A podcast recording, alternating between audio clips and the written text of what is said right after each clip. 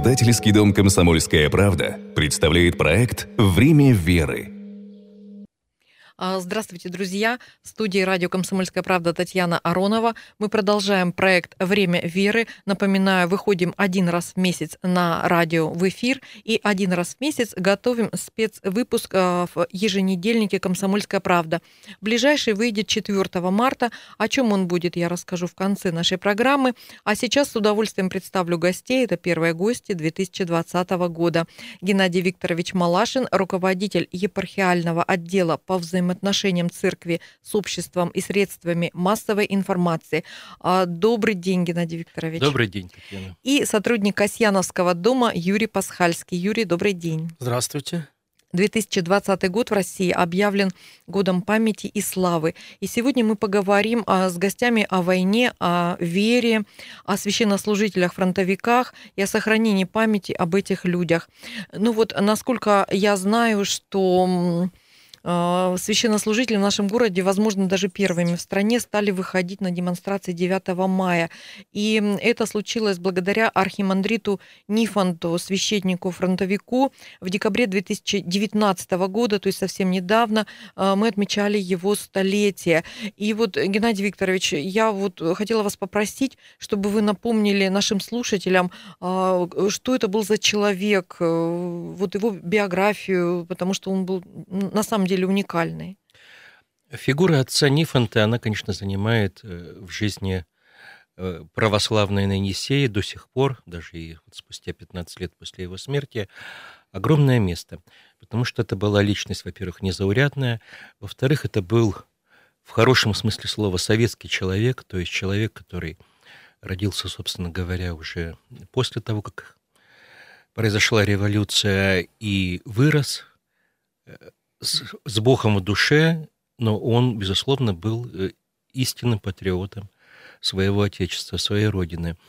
Его биография достаточно простая и достаточно хорошо уже теперь известна, потому что была масса, начиная с 2000-х годов, публикаций ему посвященных. Э, видеофильмы выходили не один и не два.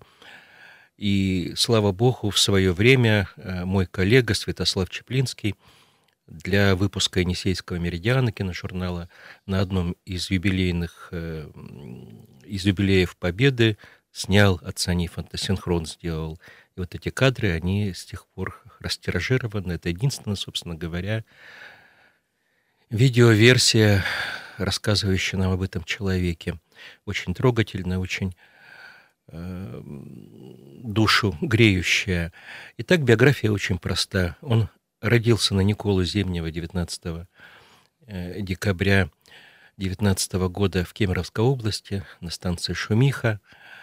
Э, семья была верующей, и хотя эти 20-30-е годы, это, конечно, время, когда религия в Советском Союзе преследовалась всячески, тем не менее Бог в душе был всегда. В 1939 году, э, когда он уже закончил пед училище, стал учителем географии, э, поступил заочно в Красноярский пединститут э, и уже начал давать свои первые уроки, его призывают в армию, служит он в Забайкалье, и в 1941 году должна была произойти демобилизация, но в 1941 году, 22 июня, произошло то, о чем будем вспоминать весь этот год с э, ощущением трагизма, драматизма, и гордости за своих соотечественников, которые эту страшную четырехгодичную войну выдержали и одержали эту великую, действительно величайшую победу. Отец Нифонт э, был человеком, в котором сразу его коллеги, его начальство военное увидели будущего командира. И вот когда началась война, то он э, учится на курсах артиллеристов, становится командиром сначала взвода, потом роты. Э, и он проходит всю войну э, с, вместе с своими бойцами. Он доходит до Венгрии, март 1945 года. Это стра- страшное сражение за венгерскую землю, за ее освобождение. И в одном из боев его ранило. И вот тут начинается как бы главная часть истории этого человека. Он лежит на поле, он лежит, не зная, будет ли он жив или не будет жив. подберут его наши санитары или не подберут. И он понимает, что что-то страшное с ним произошло, и он дает Божьей Матери обед, что ежели он все-таки останется жив, если все-таки он будет ходить, а ранило его в ноги, то он всю свою жизнь посвятит Богу. Он станет монахом.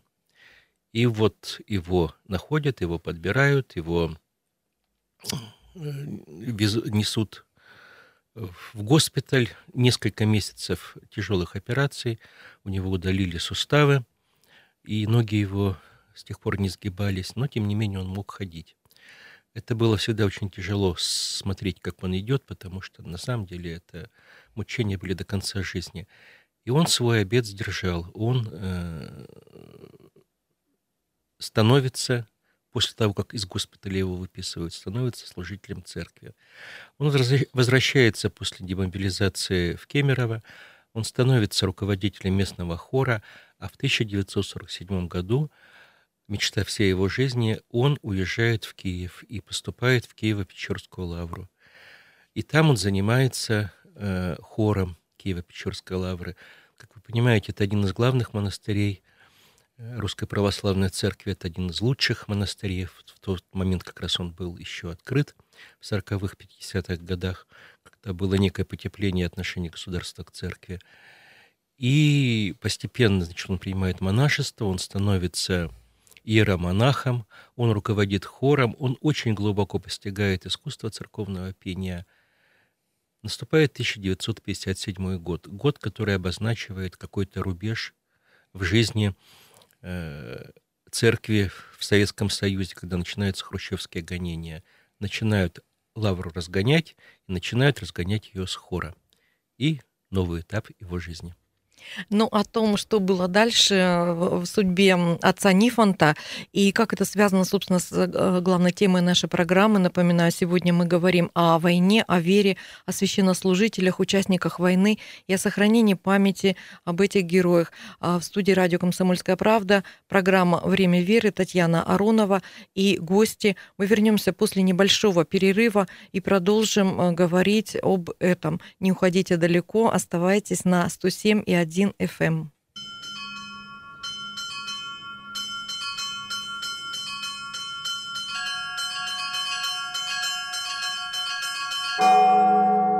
Издательский дом «Комсомольская правда» представляет проект «Время веры» Еще раз здравствуйте, друзья. В студии Татьяна Аронова. С нами Геннадий Викторович Малашин, руководитель епархиального отдела по взаимоотношениям церкви с обществом и средствами массовой информации и сотрудник Касьяновского дома Юрий Пасхальский. До перерыва мы говорили о том, что были в нашей истории Красноярской епархии э, совершенно уникальные люди, и речь шла об архимандрите Нифонте, священнике, фронтовике, э, и о том, что вот священники стали выходить на демонстрацию 9 мая именно благодаря этому человеку. Вот, Геннадий Викторович, вы говорили о том, что он э, выходил в гражданской одежде, да? Вот так было принято или с чем это было связано? Отец Нифонт закончил Московскую духовную академию после окончания Саратовской семинарии в 1965 году. Этот год был годом достаточно непростым для Русской Православной Церкви, потому что э, Хрущева, слава богу, в октябре как раз на покров Божьей Матери 1964 года сняли с его пост, со всех его постов. Э, началось некое потепление вроде бы в отношении государства к церкви, но тем не менее это потепление серьезным не было. То есть были ослаблены самые там, страшные гонения. А тем не менее, вот весь тот э, страшно репрессивный механизм, которым пыталась, с помощью которого пыталось э, государство руководить церковью, он оставался.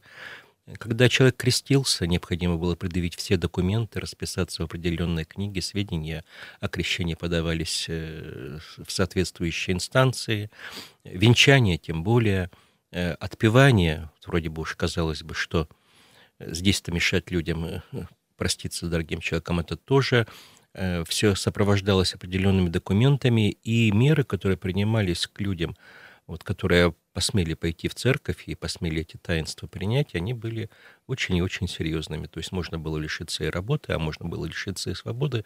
Поэтому жизнь отца Нифонта в 65 году, направленного в Новосибирскую епархию и назначенного благочинным тогдашнего Красноярского благочиния, округа церковного, который не был самостоятелен, мы относились к Новосибирской епархии, тогда к Новосибирско-Барнаульской, точнее, жизнь отца Нифонта простой не была. И все 20 лет, пока он руководил жизнью благочения, это с 65 по 1985, это были очень непростые годы. С одной стороны, власти, даже самые циничные из их представителей, они не могли не уважать отца Нифонта, потому что все знали, что это фронтовик, все знали, что ежели начнутся какие-то репрессивные акты по отношению к церкви, то благочинный придет в рясе и э, со всеми медалями и орденами, которых на груди у него было немало, не только с крестом. А с другой стороны, в общем-то, все 20 лет, э, это я могу сказать, э, будучи знаком с документацией соответствующей архивной, все 20 лет начальство, которое решало судьбы церкви на территории нашей Красноярской земли, оно думало, как бы убрать этого неудобного, очень благочинного с его поста. Поэтому, конечно же, появляться в рясе на улице в 60-х годах, в 70-х годах, годах было просто не позволено. И я помню фотографии, целый ряд фотографий отца Нифонта как участника парадов, где он в гражданском, в скромном пиджачке, но с планкой орденской, с медалями со всеми. Но, конечно же, слава богу, что вот э, он прожил и застал и перестройку, которая изменила отношения государства и церкви. Поэтому есть и кадры, в том числе и кинокадры, где он э, в, своей, в своем облачении церковном и со всеми медалями и орденами. Это мы тоже помним. В День Победы, который, конечно же, любая, любая семья в Советском Союзе отмечала, даже когда не был этот праздник государственным, не был это э, день выходным днем, все равно любая семья, это я помню по своей семье, мы как-то для себя эту дату пометовали, что называется. А поскольку Троицкий храм, один из двух храмов, оставленных на Красноярской земле Хрущевым, поскольку он э, расположен на кладбище рядом с будущим мемориалом, где э, покоились останки многих наших воинов умерших э, в госпиталях, то естественно, что в этот день э, отец Нифонт, э, священники, сестры-монахини из нелегального монастыря, который фактически был им создан при Троицком храме, они шли к этим могилам, они шли с молитвой. Это не был какой-то парадный такой ход, это не был даже в полном смысле этого слова вроде бы внешне крестный ход, но это был по существу, в общем-то, каждый год 9 мая такой маленький подвиг. То есть э, церковь говорила о том, что она тоже часть жизни этой страны, что она тоже помнит те жертвы, которые принесли и верующие люди в годы войны, и люди, которые не были связаны с религией. Вот так, наверное. Мгм. Ну и еще вот я напомню нашим слушателям, почему мы сегодня еще в том числе говорим и об архимандрите Нифонте. А, Дело в том, что 19 декабря 2019 года ему исполнилось бы 100 лет. И вот к этой дате, в этот день был показан фильм под названием «Духовные наследники», который был снят в Сибирском федеральном университете. И вот я хочу вас спросить, дорогие гости, видели ли вы этот фильм? И как вы считаете, удалось ли что-то вот совершенно молодым людям, студентам сказать что-то новое об этом человеке и сказать это на понятном языке для новых поколений? Я думаю, что большие плюсы этого фильма в самом факте обращения молодежи к жизни, э, к деятельности этого выдающегося представителя э, церкви на территории нашего края. Э, я не могу сказать, что там какие-то новые факты, новые вещи об отце Нифонте сказаны были. И, в общем-то, все то, что говорят очень точно собранные авторами герои этого фильма – свидетельствующее о, о жизни отца Нифонта, не всегда это подкрепля, подкреплено документальными фактами и свидетельствами. Ну, допустим, вот э, для меня неким таким открытием стало э, утверждение одного из героев фильма о том, что отец Нифонт встречался с святителем Лукоевым и Синецким. Не знаю, так ли это. Вот у нас таких данных э, в нашем отделе нет. Но я думаю, что главный плюс этого фильма как раз в том, что мы увидели, благодаря этому фильму, что для молодежи имя отца Нифонта, его дело, имя этого большого патриота, большого выдающегося священника не безразлично. Вот. И поэтому дай бог, чтобы подобные работы снимались и дальше. Потому что любой фильм, это я говорю просто как один из авторов тех работ, которые у нас э, в епархии на эту тему снимались, в том числе и об отце Нифоньке, любой фильм — это всегда возможность какой-то, может быть, хоть небольшой, но новый факт узнать о судьбе человека. А самое это главное, что это, в общем-то, выражение каких-то чувств, которые мы вот в себе носим, благодарности к участникам победы, э, любви к ним и сопереживания за их вот эту трагическую, часто драматическую в любом случае жизнь. В таких фильмах э, герои, авторы могут это чувство выплеснуть, разделить его со зрителем, со слушателем, что уже великое дело. То есть благодаря этому фильму, я думаю, что интерес к э, судьбе отца Нефантеон э, возрос на территории края.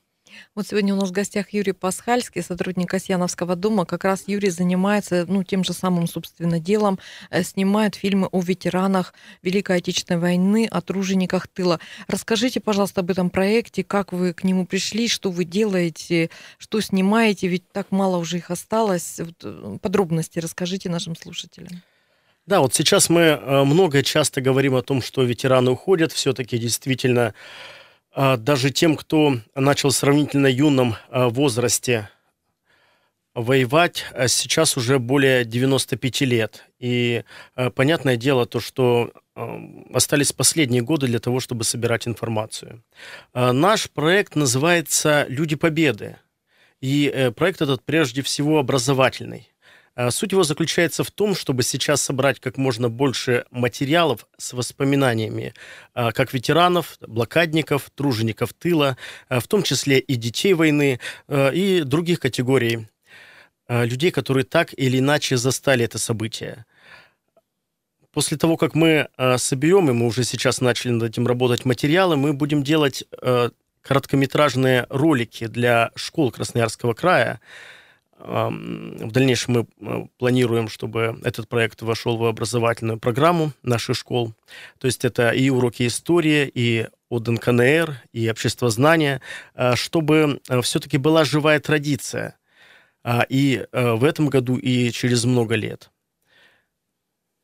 Ну, то есть получается, что вот этот проект, он напрямую связан с 75-летием а, Победы, в которой посвящены, собственно, многие события в этом году. Правильно? А, Все верно. И вот если, а, как мы сейчас уже разговаривали об отце Нифонте, в частности, даже благодаря этому проекту мы узнали некоторые интересные сведения, которые вот некогда, которые, в общем-то, нигде не публиковались, и об этом довольно-таки сложно узнать. Как, к примеру, то, что а, мемориал Победы а, был а, освящен еще в советские годы отцом Нифонтом. Это информация, которая, в общем-то, нигде не достать, но, тем не менее, нам вот не так давно об этом рассказали. Ну и вообще, сейчас довольно-таки много разных мнений, э, часто таких мифологизированных о религиозной жизни э, того периода, религиозной жизни времен Великой Отечественной войны. Э, для некоторых, некоторые говорят то, что тогда был атеизм государственный, значит, люди в Бога не верили. Но э, реальность, то, о чем говорят сейчас ветераны, дети войны, их воспоминания, говорит об обратном.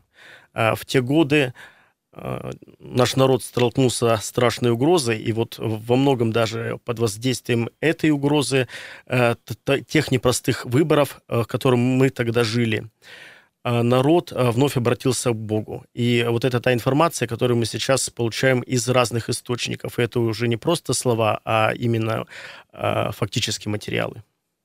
Ну вот как раз э, о церковной жизни во время войны и о том, что происходит с людьми, когда наступают вот такие тяжелые периоды в жизни государства и в жизни каждой семьи, мы поговорим э, в третьей части нашей программы. Не уходите далеко. Я напомню, что проект «Время веры» а, у нас в гостях э, Геннадий Викторович Малашин и Юрий Пасхальский. Это те люди, которые нам помогут узнать, что же, собственно, происходило в церкви во время Великой Отечественной войны. Правда ли а, то, о чем говорил Юрий, что вера в это время возрастает и ее удержать невозможно?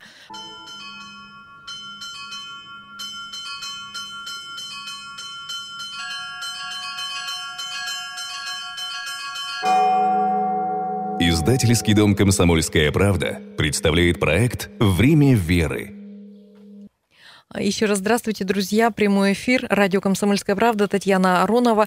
И вместе со мной в эфире гости Геннадий Викторович Малашин, руководитель епархиального отдела по взаимоотношениям церкви с обществом и средствами массовой информации и сотрудник Касьяновского дома Юрий Пасхальский. Говорим о памяти, о годе памяти и славы, о войне, о вере, о священнослужителях, фронтовиках и сохранении памяти об этих героях. Это мы, в общем-то, в, первые, в первых двух частях нашей программы об этом говорили. А сейчас мне хочется задать, задать вопрос нашим гостям о церковной жизни во время войны. Что вообще происходило? Вот говорят, что в, в такие вот годы страшные а все-таки было некое потепление. И вот что было тут на самом деле? Вот 41-45? С одной стороны, к началу Великой Отечественной войны ситуация с э, церковной жизнью на территории края э, казалась ужасающей. Как святитель Лука Воинный-Синецкий, который 27 декабря 1942 года был назначен на Красноярскую кафедру, писал в своем отчете за 43 год э, патриарху Сергию, на всем протяжении Восточной Сибири огонек церковный теплился только в одном – кладбищенском маленьком храме на Новосибирской земле. Остальное все представляло собой ледяную пустыню. Да, была ледяная пустыня, все храмы были закрыты.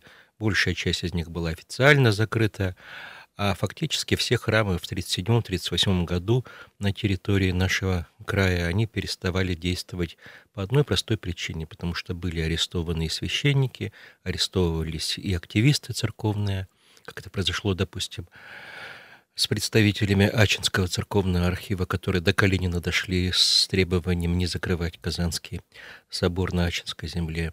С одной стороны, это было так. С другой стороны, вера в русском народе никогда не оскудевала. И вот э, мы ехали сюда, к вам, в вашу прекрасную студию, и с Юрием вспоминали перепись, которую провел Сталин в 1937 году.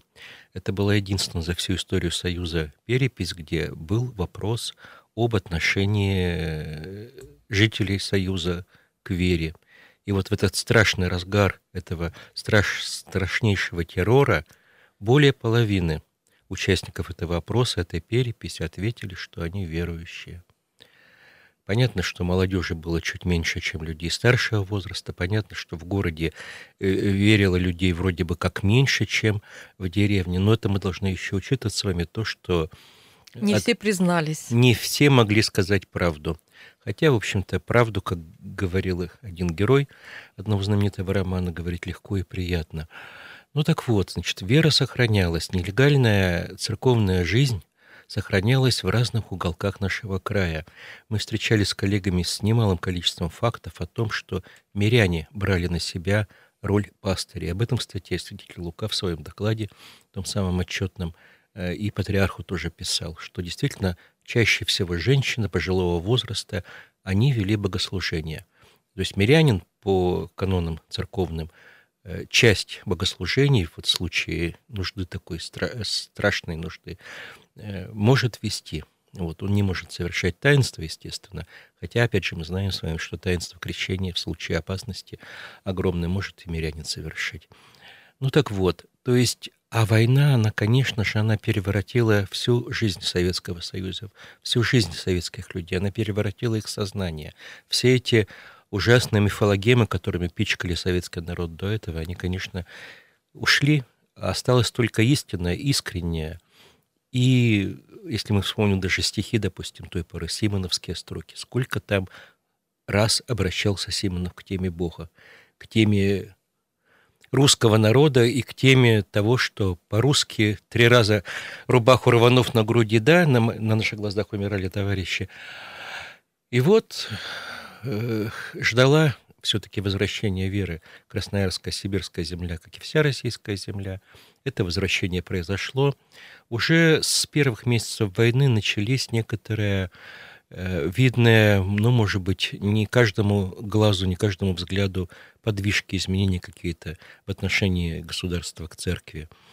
Э, пошли э, в жизнь публичная, обращенная ко всему советскому, российскому народу, точнее, обращение будущего патриарха Сергия по случаю вот этих событий войны.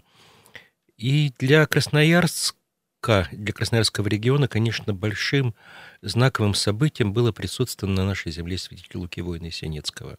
Вот приезд святителя Луки 30 сентября 1941 года, прилет, вернее, его из Большой Мурты в Красноярск, вот он как бы ставит такую рубежную полосу между тем, что было до этого, и тем всем, что будет после этого.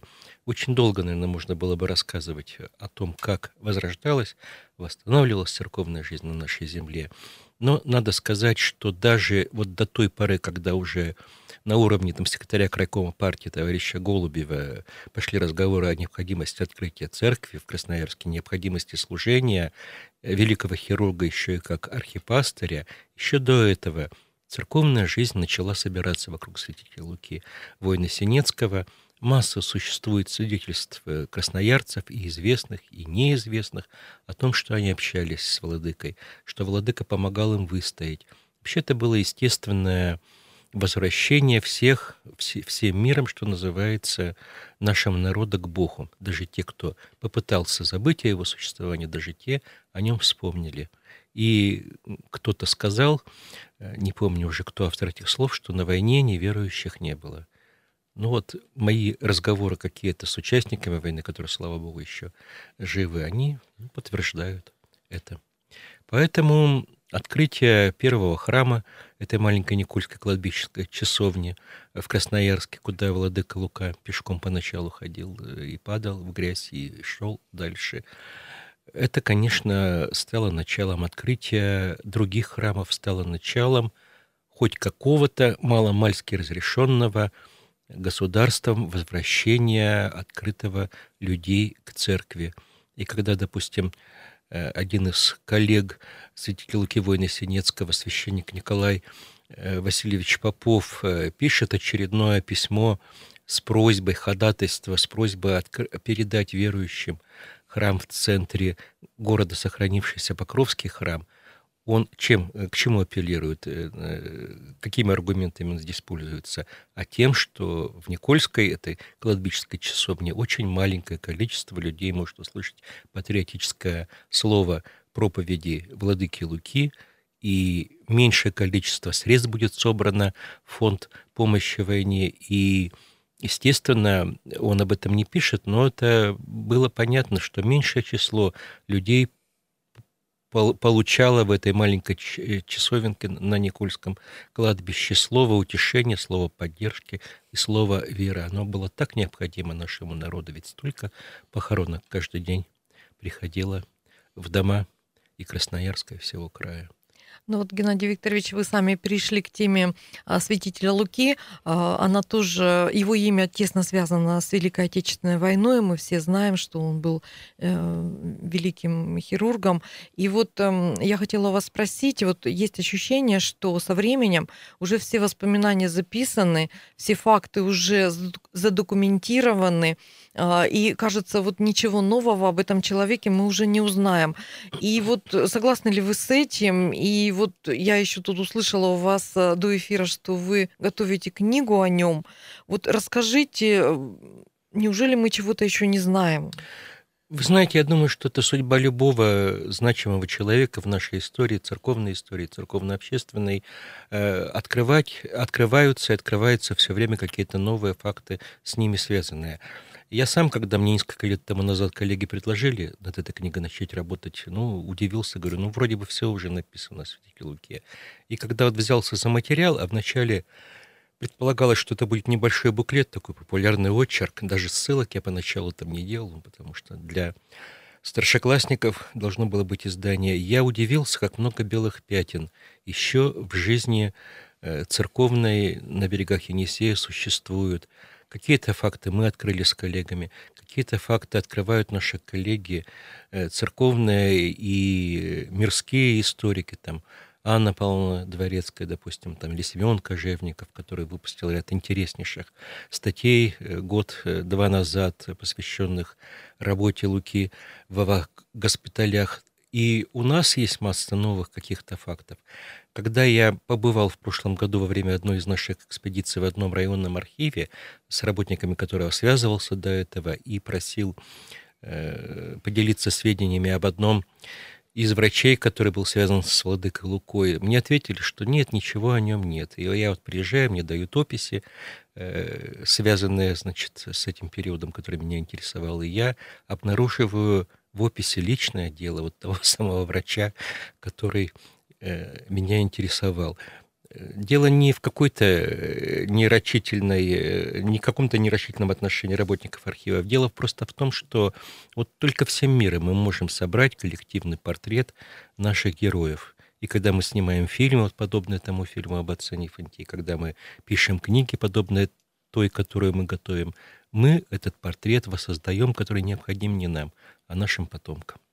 Ну, а я хочу напомнить нашим слушателям, что спецвыпуск «Время веры» выйдет у нас 4 марта. Вы познакомитесь с проектами победителями международного грантового конкурса «Православная инициатива». Их на весь край всего семь. И мы расскажем, э, о чем они будут, чем полезны и интересны. Мы продолжаем рубрику «Мама и папа», и вы узнаете удивительную историю встречи мамы и сына и советы будущим приемным родителям от человека, который прошел этот путь. Ну и, конечно, православная афиша с главными событиями марта. 4 марта не пропустите на сайте КП в разделе «Время веры» и в еженедельном Проект выпуске. реализуется при поддержке международного грантового конкурса «Православная инициатива» и информационно-аналитического и издательского отдела Красноярской епархии.